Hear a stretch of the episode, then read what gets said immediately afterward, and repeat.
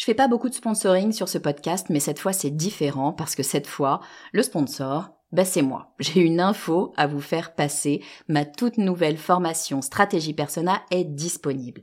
Stratégie Persona, c'est la solution pour toutes les personnes qui ont du mal à trouver des clients. Toutes les personnes qui ont du mal à définir qui sera leur prochain client. Toutes les personnes qui ont du mal à trouver les mots justes pour parler à leurs clients. Parce que oui, vous savez que mettre vos clients au cœur de votre stratégie, ben c'est ce qui va vraiment faire décoller votre marque. Sauf que c'est pas si simple que ça. Alors j'ai créé tout simplement la formation la plus complète du marché sur le persona. Et je vous fais une promesse, si vous la suivez et si vous l'appliquez, dans une semaine, vous saurez exactement qui est votre client idéal et ce qu'il faut lui dire pour qu'il achète. Stratégie personnelle est disponible sur mon site le podcast du marketing.com slash stratégie persona. Vous écoutez le podcast du marketing, épisode 158.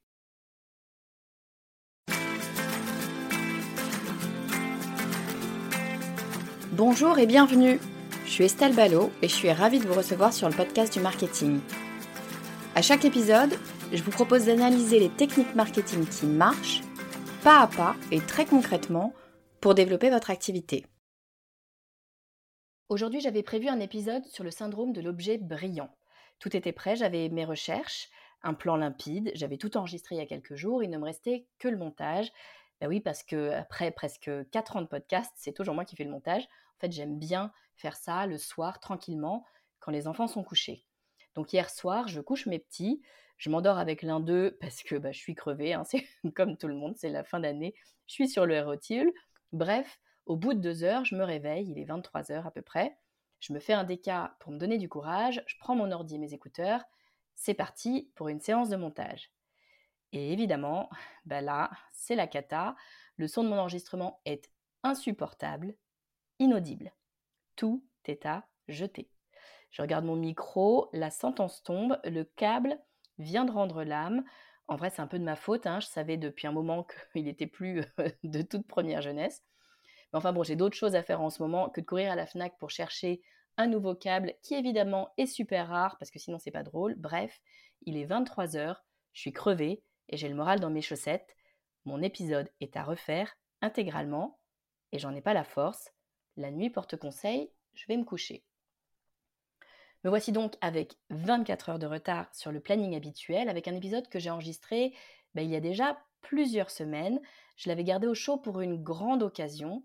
Et bien ce sera mon cadeau de Noël. Dans l'épisode d'aujourd'hui, j'ai le plaisir de recevoir un invité très spécial. Il s'agit de Franck Danglos, le PDG d'Adidas Italie. Alors j'avoue que j'ai été un peu impressionnée quand j'ai vu son nom s'afficher sur mon LinkedIn.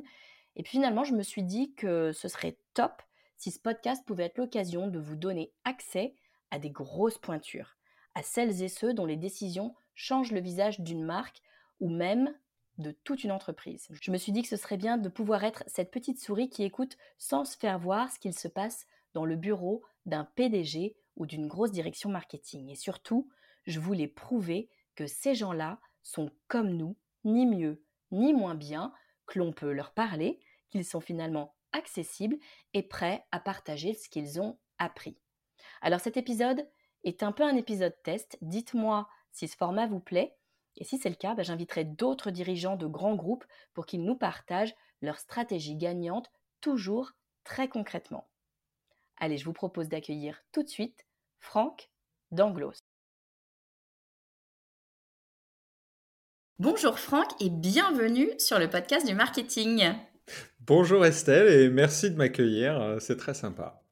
Écoute, merci à toi d'avoir accepté euh, et ben de commencer euh, cette toute, nouvelle série que je vais proposer, cette toute nouvelle série dans laquelle eh ben, je, je, vais recevoir des CEO, des directeurs marketing, directrices marketing de, j'allais dire de grosses boîtes, en tout cas de boîtes conséquentes, de belles entreprises, et puis d'essayer de comprendre un peu la trajectoire de chacun, ce qui fait qu'on devient un CEO, un directeur marketing, quels sont les enjeux de ce genre de personnes, comment elles vivent les choses aussi.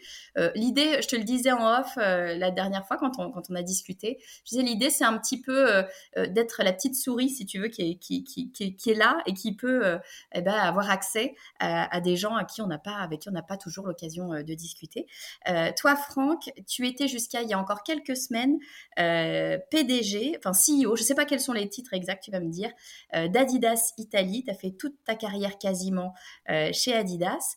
Et puis, bah, je voudrais qu'on discute un peu euh, de tout ça, de ta trajectoire, de tout ce que tu as fait et des choses qui t'intéressent pour en savoir plus sur toi. Est-ce que tu veux bien, Franck, s'il te plaît, nous décrire en quelques mots ton parcours, ce que, ce que tu as fait, par où tu as commencé? Ok.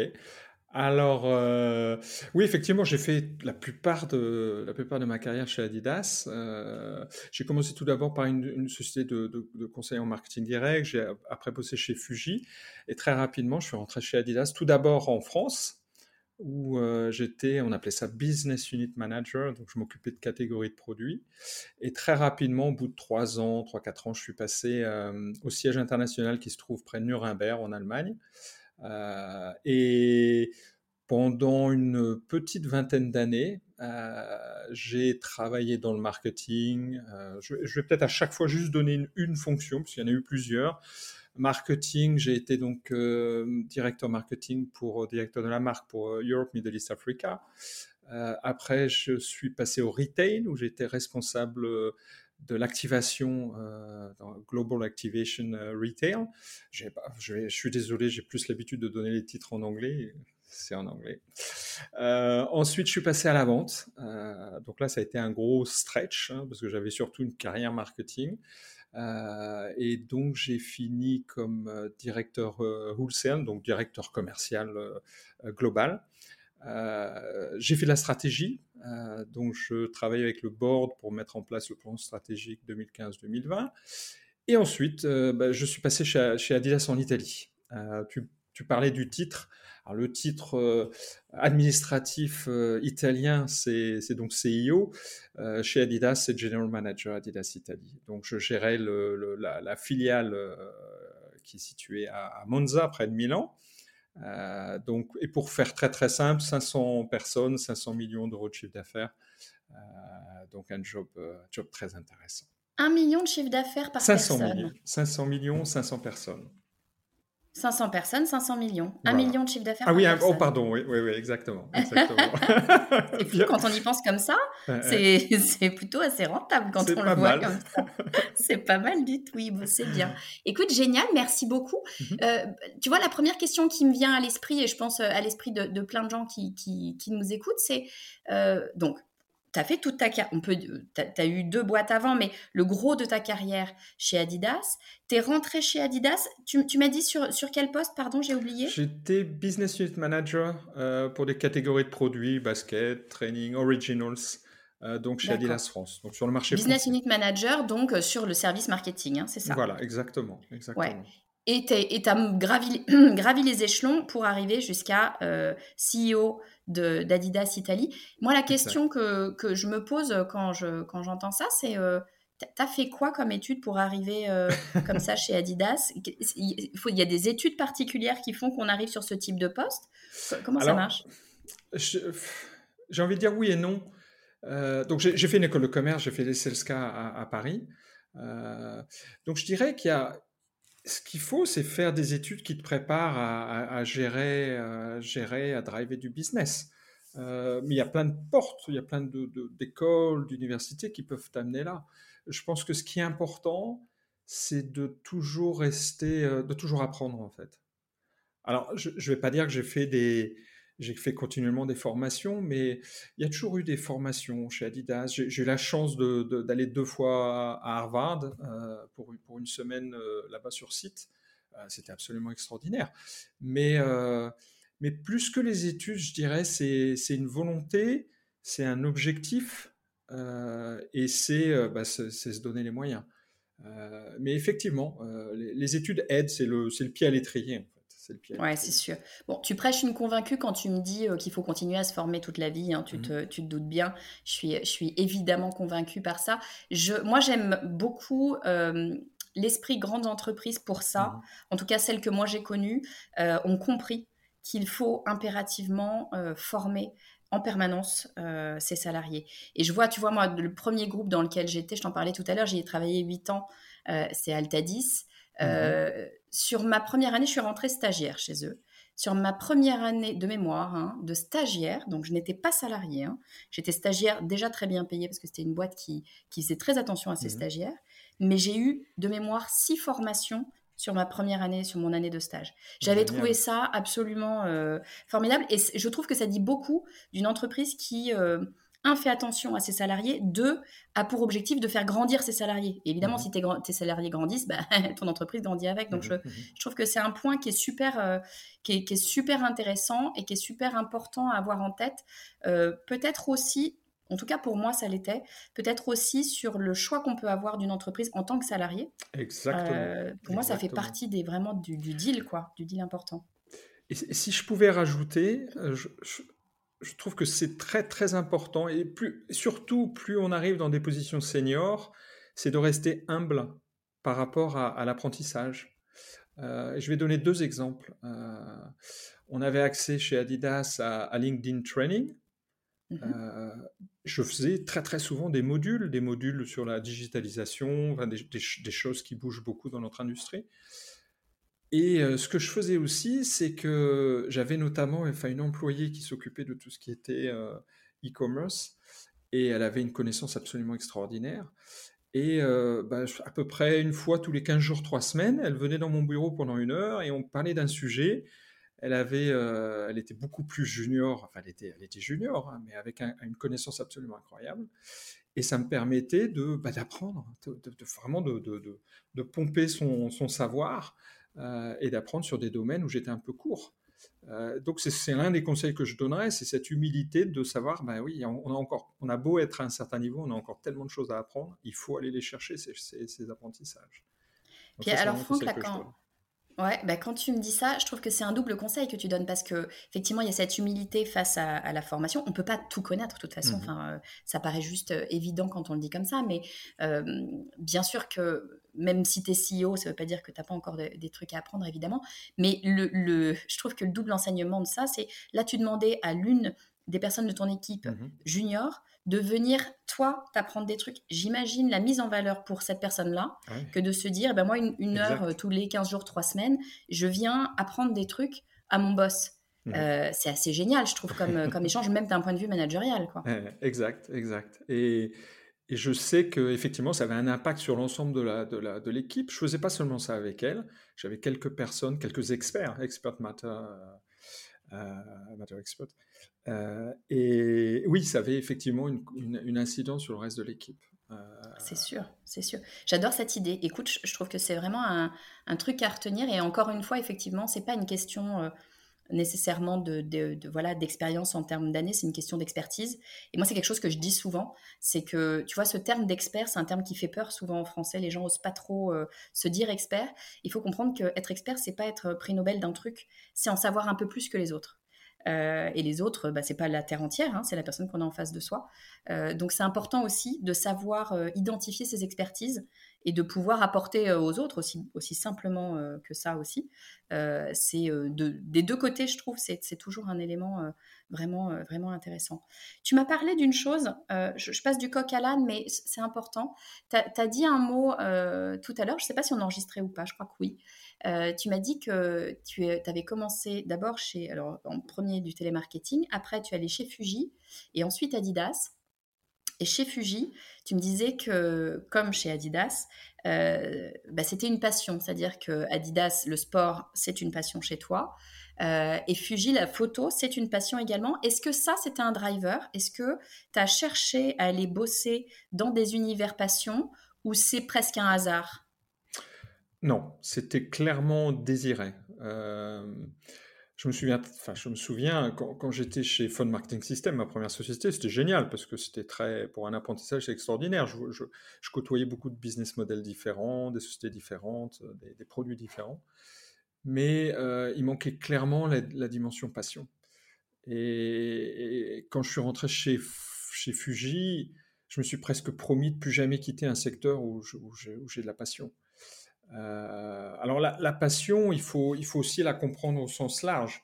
Aujourd'hui, par exemple, je suis passionné par, euh, je suis passionné aussi par l'humain, l'équipe, manager des équipes, euh, les amener à, performer, les, les, les, les enfin, transformer.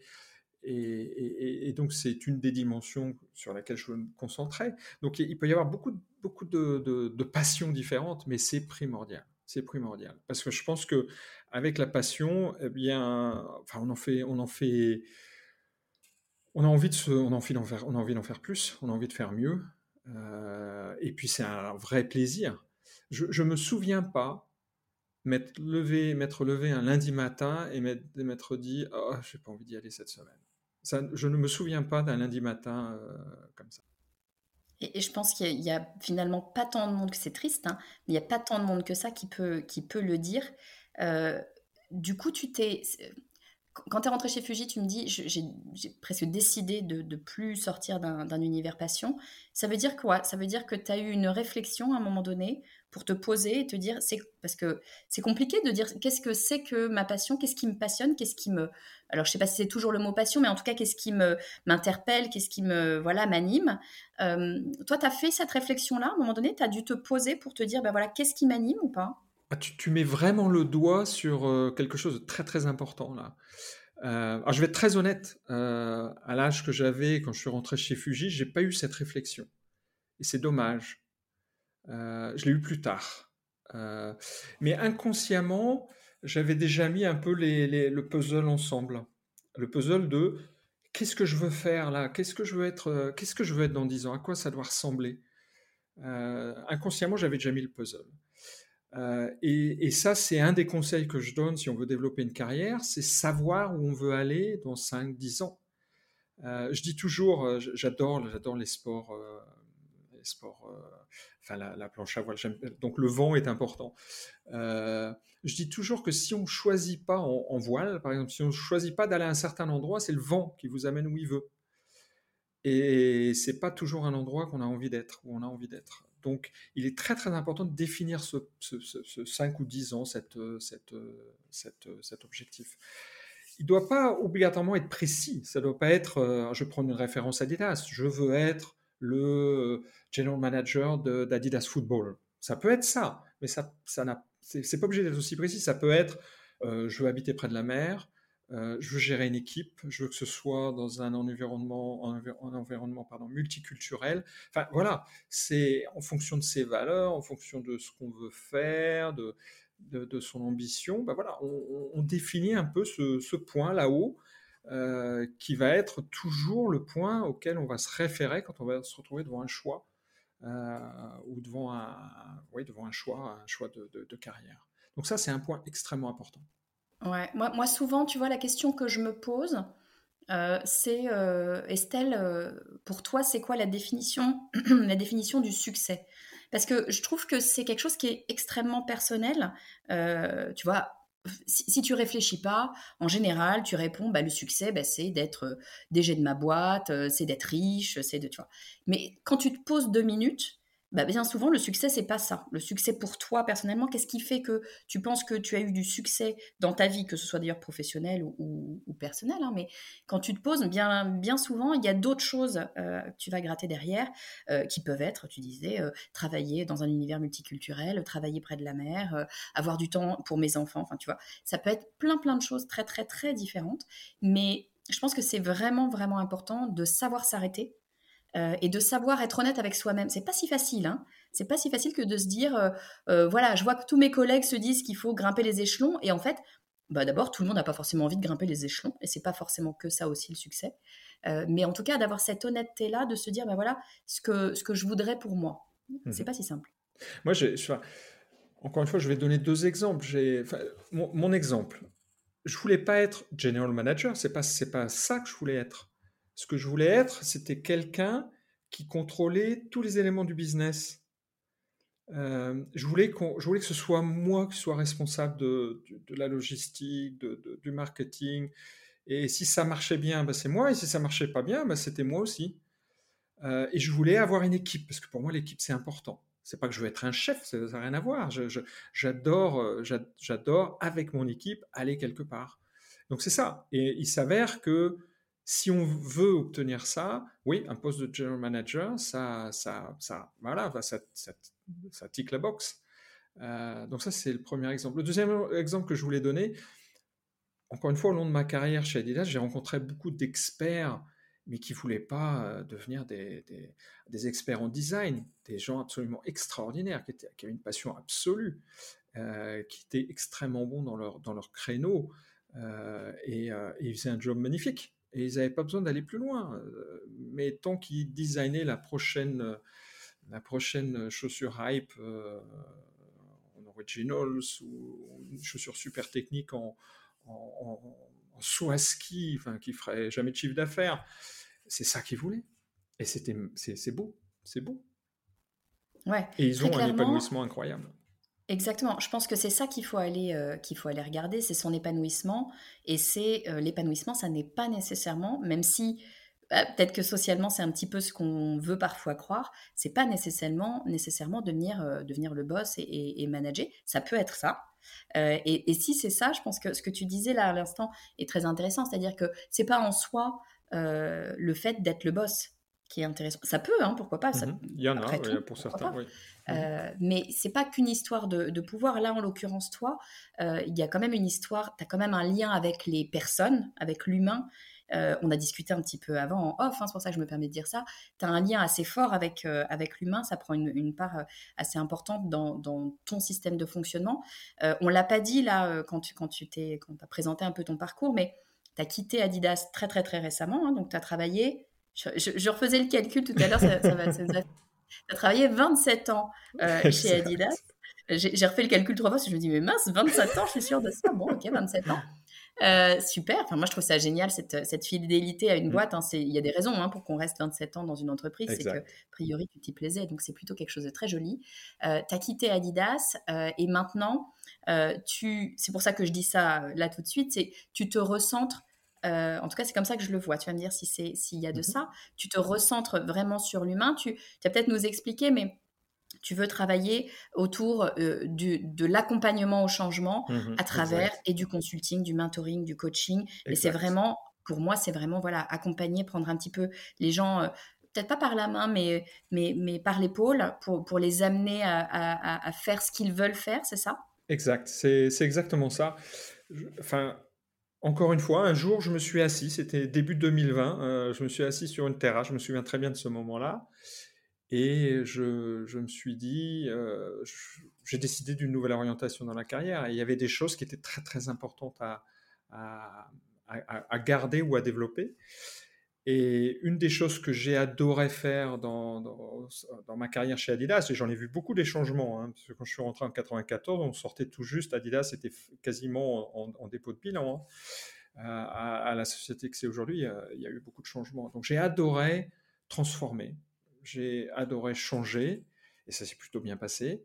Euh, et donc ça, c'est quelque chose que je, tiens absolument à, aller encore plus en profondeur. Et il s'avère que pour, pour réussir un changement, euh, on peut avoir une, stratégie magnifique, un plan d'implémentation, d'un plan d'action euh, magnifique, mais c'est les hommes. Encore une fois, c'est les hommes qui font la différence. et donc, l'accompagnement de l'humain au travers, pour, pour, driver un changement, c'est vraiment ce qui, ce qui me motive aujourd'hui. Et c'est euh, cette direction que je prends avec euh, ma société que j'ai créée, Outcome Consulting, euh, qui, est basée, comme tu l'as dit très justement, sur le conseil. J'apporte des solutions, le mentoring, on discute ensemble de solutions, et le, coaching, où, là, le, le, coaché trouve ses solutions par lui-même. donc c'est vraiment le, centre de ce que je veux faire aujourd'hui. Et alors, tu me disais, quand on, quand on préparait euh, cet épisode, tu me disais que s'il y avait une qualité, en fait, que, que, tu utilises réellement pour, je vais appeler ça du coaching hein, de façon, Mmh de façon Mmh. générale pour, pour, euh, pour schématiser.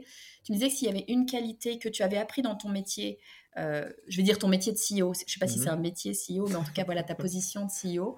Euh, et je trouvais ça intéressant. Euh, tu me disais, il y a la qualité que je retiens et qui me permet maintenant d'aller vers ce, ce coaching, c'est l'écoute. Oui. Et tu me disais, un CEO, son job, c'est d'écouter pour pouvoir comprendre le problème, de poser les bonnes questions, mais en fait d'écouter. Euh, je trouve ça intéressant parce que c'est vrai qu'on a tendance à se dire, en fait, le CEO, il est là pour donner des ordres, quoi, pour dire ce qu'il faut faire, etc. Mhm. Et toi, tu me dis, bah non, c'est l'inverse, en fait. Mhm. C'est d'abord d'écouter. Exact. Euh, alors, c'est- je vais revenir sur le CIO, mais pour le coaching, c'est clair, l'écoute est, à- est- est au centre de tout. Euh, mais pour le CIO, c'est pareil. Un CIO qui est juste avec ses croyances, avec ses, idées et qui impose, euh, impose tout ça à son organisation, il a de grandes chances d'aller dans le mur. Euh, un CIO doit, écouter, il doit comprendre, il ne doit, pas se désolidariser de, l'équipe, du- du business de tous les jours. Bien évidemment, il doit prendre de la hauteur. Il doit être capable de descendre en profondeur, descendre en détail. Pour ça, il faut écouter. Et il faut vraiment écouter. Euh, alors, j'ai eu cette chance euh, d'avoir cette position en Italie. L'Italie, c'est une culture qui est très hiérarchique où le capot, le chef, est très important et on le respecte tellement que on n'ose pas tout lui dire. Et c'est la pire des catastrophes. Quand un CIO n'entend pas la vérité, il est fini. Il est fini. Et donc, il faut écouter. Et pour ça, il faut écouter, mais euh, je trouve pas le mot en français, genuinely. Vraiment, euh, euh, il faut être honnête avec son écoute. Il faut en faire quelque chose. Il faut pas que ce soit fake. Euh, et pour ça, bah, il faut aller au-devant des gens, il faut, il faut qu'ils aient confiance en vous pour vous parler, pour vous dire Ah, bah oui, oui, non, aujourd'hui, ce client-là, il faut, entendre tout ça, parce que sinon, on prend les décisions sur les mauvaises bases. Donc, l'écoute est, primordiale, primordiale. Mais pour ça, il faut établir effectivement un environnement où les, les équipes euh, n'ont pas peur de vous parler. Ouais, ça doit, ça doit pas être simple là, quand tu dis que culturellement en Italie, le chef est tellement respecté que finalement on va pas nécessairement oser lui dire, euh, lui dire tout. Euh, donc, tu, ta stratégie à toi, ça a été de créer ce climat de confiance très fort qui leur a permis d'aller outre ce, ce- entre Exact. guillemets, ce, ce biais culturel et de dire, bah si, même si je suis le chef, même si le capot c'est moi, bah, tu as le droit de me dire, Mhm. euh, là ça va pas, ou là, euh, là j'y crois pas, ou il y a des choses qui me, qui me conviennent pas. voire même de me challenger. C'était pas du tout dans la culture. De me dire, euh, Franck, tu as tort. Et même, même si on était dans une culture de sport, enfin, c'est la réalité, c'est une, c'est une culture très, très, chaleureuse où on peut parler à tout le monde. Au, siège à Herzog, il n'y a, pas ces mêmes difficultés, mais il y a toujours euh, quand même ces challenges-là. Mais tout le monde se tutoie, c'est à l'anglaise, mais tout le monde se tutoie. Euh, mais il était important de, effectivement de, mettre en place et de, changer un peu cette culture. Et ça prend du temps de changer une culture. Euh, au départ, à part ma first line, personne ne rentrait dans mon bureau. Même si la porte était tout le temps ouverte, et je le clamais haut et fort, la porte est vraiment ouverte. Euh, quand elle est ouverte, n'importe qui peut rentrer. Au début, personne ne rentrait. Euh, à la fin, euh, tout le monde, se, enfin tout le monde, les gens se permettaient, enfin les équipes se permettaient de rentrer. Mais je- j'entends ce que tu dis parce que tu vois, j'ai bossé chez Microsoft et il y avait un peu ce truc-là chez Microsoft de dire tout le monde a accès à tout le monde. Tous les emails de tout le monde, tu sais, ils sont tous construits de la même façon, hein, les emails. Mhm, mhm, Tous les emails sont accessibles par tout le monde. Tu peux mhm. pigner, tu vois, sur, euh, sur, euh, sur, euh, sur les, les- les réseaux immédiats, tu peux pigner tout le monde, à tel point que Satya Nadella, donc le PDG de Microsoft, euh, était euh, joignable. Alors, je pense que Mhm. tu passes par son assistante, hein, très, ou son assistant, très certainement. Il n'empêche que euh, la- le moindre stagiaire a accès à tout le monde. Dans les faits, c'est pas parce que tu as Mhm. accès d'un point de vue, euh, tu vois, euh, théorique, bien évidemment que euh, tu vois, tu vas aller envoyer un mail à Satya en disant Salut Satya, dis-moi, j'avais une idée.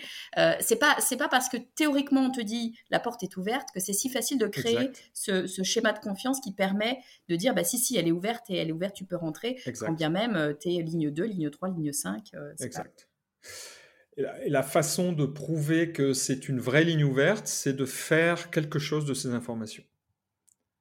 C'est la, c'est la, c'est la, c'est la seule façon. Sinon, c'est fake. Sinon, c'est juste, ah oui, tiens, viens dans mon bureau, voilà, voilà, tu une petite séance de, d'écoute, et puis tu ressors et puis il se passe rien. Euh, non, non, il faut, il faut effectivement faire quelque chose.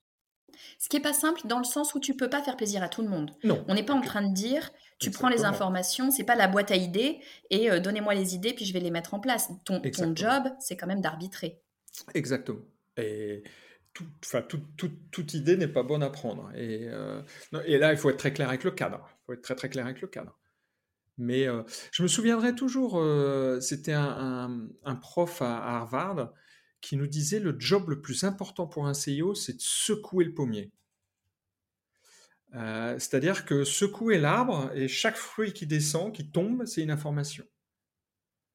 Et j'ai trouvé cette image, euh, enfin j'aime beaucoup travailler avec les images, euh, j'ai trouvé cette image très puissante. En fait c'est ça, parce que si on se contente de regarder le pommier, ok, il faut secouer le pommier pour obtenir l'information.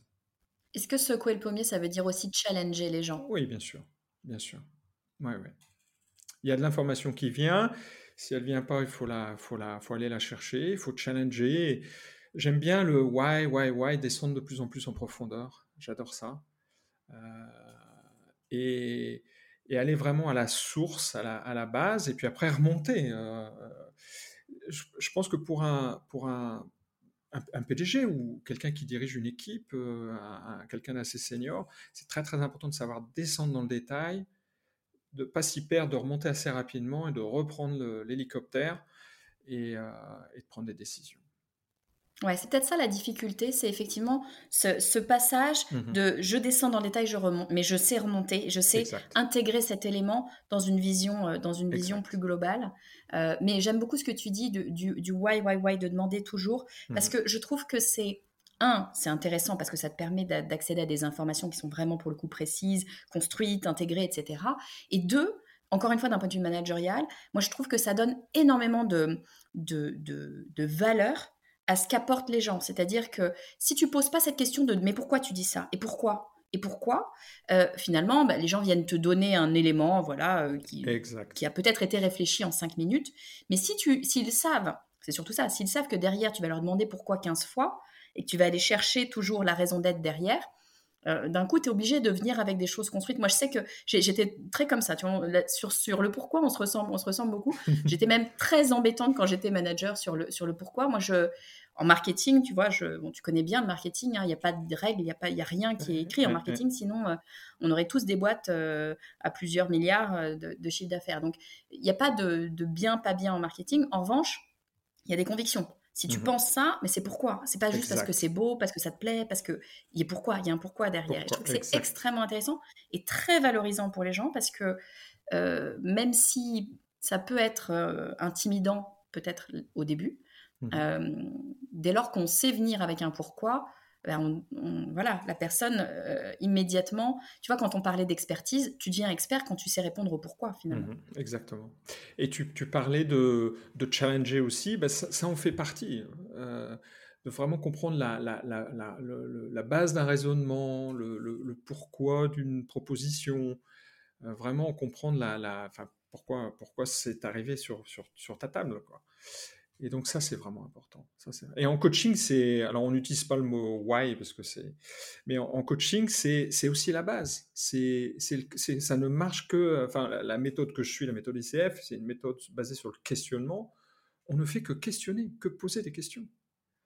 Et, euh, et on ressort des, des, prises de conscience, on ressort des plans d'action, on ressort des transformations pour, euh, pour le coacher qui sont absolument incroyables, juste en posant des questions juste en posant les bonnes questions qui, mmh qui, voilà, qui vont amener la personne finalement à aller, euh, aller rechercher ce qu'il y a derrière, à aller peut-être gratter, euh, gratter plus loin. Et la, solution, c'est la personne qui, qui l'a probablement, et toi, tu es là juste pour l'aider à démêler les choses. Quoi. Elle est là, la solution, elle est toujours là. Écoute, j'ai envie de finir sur la solution. Elle est toujours là. Je trouve que c'est très, euh, très beau comme phrase, Franck. J'avais mille autres questions. Très sincèrement, j'avais envie qu'on parle de, de, de, travail avec des équipes multiculturelles. Je sais que c'est important pour mmh toi. J'avais plein, plein d'autres questions, mais en même temps, euh, voilà, en une trentaine, quarantaine de minutes, on ne va pas pouvoir aborder tous les sujets. Mais en tout cas, ce que je retiens, euh, tu vois, je, retiens trois mots de mmh tout ce qu'on s'est dit là aujourd'hui. Euh, premier mot, c'est humilité. Et je trouve que euh, vraiment, ça te représente, euh, ça te mmh représente beaucoup. C'est-à-dire que bien souvent, quand on se dit PDG d'Adidas Italie, attends, on s'est rencontrés sur LinkedIn, hein, Franck. Mmh on, peut le dire, on ne se connaît pas eh particulièrement. On a échangé sur LinkedIn. Et moi, j'étais assez flattée. Hein. je me dis, non, tu as le PDG d'Adidas Italie qui t'envoie un mail. C'est plutôt quand même voilà, assez, assez génial. Et en fait, j'ai eu l'idée en discutant avec toi de cette série euh, parce que je me rends compte que beaucoup de gens, et à des niveaux très euh, divers, hein, euh, beaucoup de gens n'osent pas aller vers des personnes qu'ils estiment être plus élevées hiérarchiquement, quelle que soit la hiérarchie, mmh que eux.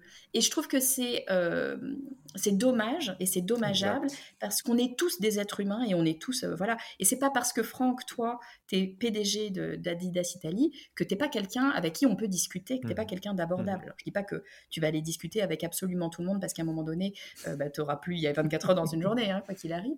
Mais ce que je veux dire par là, et c'est un petit peu le sens de cette série, c'est de se dire les, les gens ne sont pas ils sont pas différents de nous finalement, mmh quand bien même on a l'impression qu'ils ne sont pas abordables. Et, c'est très important pour moi aussi de, voilà de remettre ça et de se dire mais finalement euh, bon il n'y a pas de on est tous un peu pareils euh, quelque part. Donc cette humilité que toi tu as et tu, en parlais, tu disais c'est important d'être humble face à la connaissance, mmh face à, à ces équipes, c'est important euh, de choisir euh, ça, c'est quelque chose que tu as dit. Tu as dit dès le début, inconsciemment, tu as choisi finalement d'aller vers mmh des métiers passion, euh, de choisir et de se poser régulièrement, de se dire mais qu'est-ce que je veux faire, où je veux aller, d'être euh, clair. sur tes objectifs, c'est ce qui te permet finalement d'avancer, en tout cas d'avoir cette trajectoire que tu souhaites avoir. Et puis j'ai envie, de troisième mot, de dire écoute, toi, c'est ce qui, je pense, te catégorise, te, te, caractérise, pas te catégorise, te caractérise tout particulièrement. C'est cette écoute euh, que tu as. Cette écoute, ça veut dire euh, écouter, c'est écouter des gens et, l'importance que tu donnes finalement à la, parole de l'autre, euh, que je trouve vraiment super, super intéressante. Écoute, Franck, merci infiniment d'avoir accepté de, commencer cette série avec moi et de, livrer ton parcours et, ta vision du business. J'espère que, ben, ça va, cette série va intéresser plein plein de gens. Merci infiniment à toi, Franck, d'avoir accepté de, participer. Ben, moi aussi, je, enfin, je te remercie Estelle, c'était un échange très, vraiment très sympa. Et puis, je pense qu'on a mis le doigt sur des, sur des points importants de, ce, type de, fonction. Donc euh, oui, merci à toi. Merci pour ton questionnement qui était euh, très pertinent. Donc euh, merci Estelle. Écoute Franck, tu es le bienvenu évidemment sur le podcast du marketing quand tu veux. Euh, je suis sûre, moi, que euh, les gens qui nous écoutent euh, ont appris plein plein de choses, même si c'est pas le format que j'ai habituellement. Tu sais, mon format habituel, c'est donner une stratégie marketing à chaque fois. Mmh Sauf que là, en fait, tu nous as donné quand même plein de pépites. Et tu vois, c'est des pépites au sens où ça s'applique euh, à ce poste, euh, ou en tout cas ces postes de manager, euh, mmh de manager de beaucoup de personnes, de CEO, de dirigeants, etc. Mais finalement, tu vois, moi, ce que j'ai entendu, c'est que ça s'applique à peu près à tout type de poste parce que finalement, c'est des valeurs humaines d'abord, avant tout. et donc, moi, je pense que, tu vois, les petites pépites que tu nous as données tout au long de notre discussion, on va pouvoir les appliquer quelle que soit notre position. Exact, 100% d'accord. Merci infiniment, Franck, et puis je te dis euh, à très vite. Ok, merci Estelle, à bientôt, au revoir. Alors j'espère que cet épisode vous a plu et que comme moi, vous avez appris plein de choses. Franck nous a vraiment livré plein de pépites dans cet épisode. Dites-moi, s'il vous plaît, par email, dans les notes de ce commentaire, sur LinkedIn, où vous voulez. Dites-moi si ce format vous plaît. Je continuerai bien sûr à vous faire des épisodes très actionnable, très concret, avec une stratégie à décliner dans votre entreprise.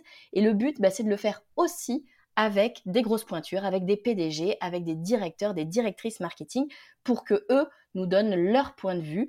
Dans une grosse boîte, eh bien, on a des problématiques qui peuvent s'appliquer dans une boîte plus petite également, et je pense qu'on a beaucoup, beaucoup à apprendre de ces gens-là. Dites-moi si ce type de format vous intéresse, et puis je vous trouverai de super entrepreneurs pour venir sur le podcast du marketing. Si vous n'êtes pas déjà abonné au podcast du marketing, profitez-en là tout de suite pour le faire.